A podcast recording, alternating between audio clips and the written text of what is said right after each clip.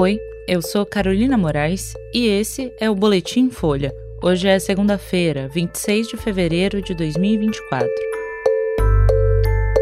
PF vê Bolsonaro reforçar a investigação com fala sobre minuta golpista. Hungria aprova a entrada da Suécia na OTAN e país vai ser o 32º membro da aliança.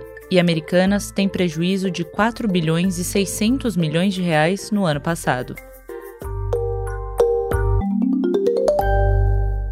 O discurso de Jair Bolsonaro durante ato em São Paulo nesse domingo reforçou, segundo integrantes da Polícia Federal, a linha de investigação de que houve uma trama de tentativa de golpe. Em discurso a apoiadores na Avenida Paulista, Bolsonaro se defendeu da acusação, mas indicou saber da existência de minutas que buscavam anular a eleição de Lula. O que, é golpe? Golpe é tanque na rua, é arma, é conspiração. Nada disso foi feito no Brasil. E fora isso, por que me, continuam me acusando de um golpe? Agora, o golpe é porque tem uma minuta de um decreto de estado de defesa. Golpe usando a Constituição?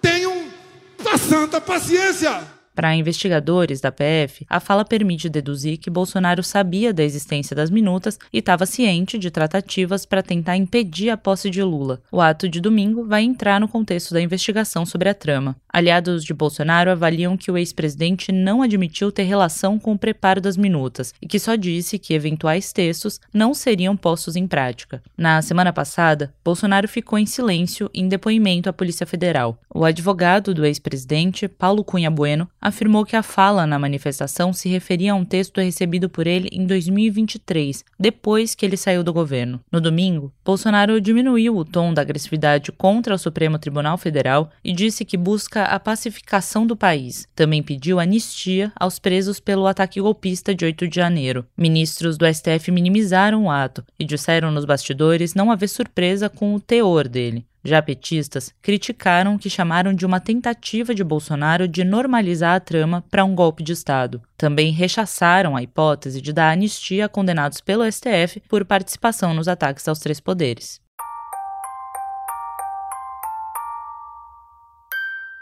O parlamento da Hungria aprovou hoje a entrada da Suécia na OTAN. A decisão encerra uma longa negociação e abre caminho para o país se juntar à aliança militar liderada pelos Estados Unidos. A Hungria foi o último dos 31 países membros da OTAN a confirmar a adesão sueca, depois de meses em que o partido do premier Viktor Orbán adiou a aprovação. Orbán é próximo ao presidente da Rússia, Vladimir Putin, e a tentativa de evitar a expansão da aliança foi uma das justificativas usadas pelo russo para começar a guerra contra a Ucrânia. Orbán falou ao parlamento húngaro que a cooperação com a Suécia na área da defesa e a adesão de Estocolmo à OTAN fortaleceriam a segurança da Hungria e, por isso, pediu a aprovação aos parlamentares. Antes, Orbán demonstrava irritação com críticas da Suécia a medidas tomadas por ele que têm minado a democracia húngara, mas o primeiro-ministro também vinha sendo pressionado por aliados da OTAN a aprovar a entrada dos suecos. A Suécia chamou o dia de histórico. O secretário-geral da OTAN, Jens Stoltenberg, afirmou que a entrada dos suecos vai fazer da aliança mais forte e segura. Estocolmo abandonou a política de neutralidade militar em busca de maior segurança depois da invasão russa à Ucrânia em 2022. O mesmo foi feito pela Finlândia, que aderiu à aliança no ano passado.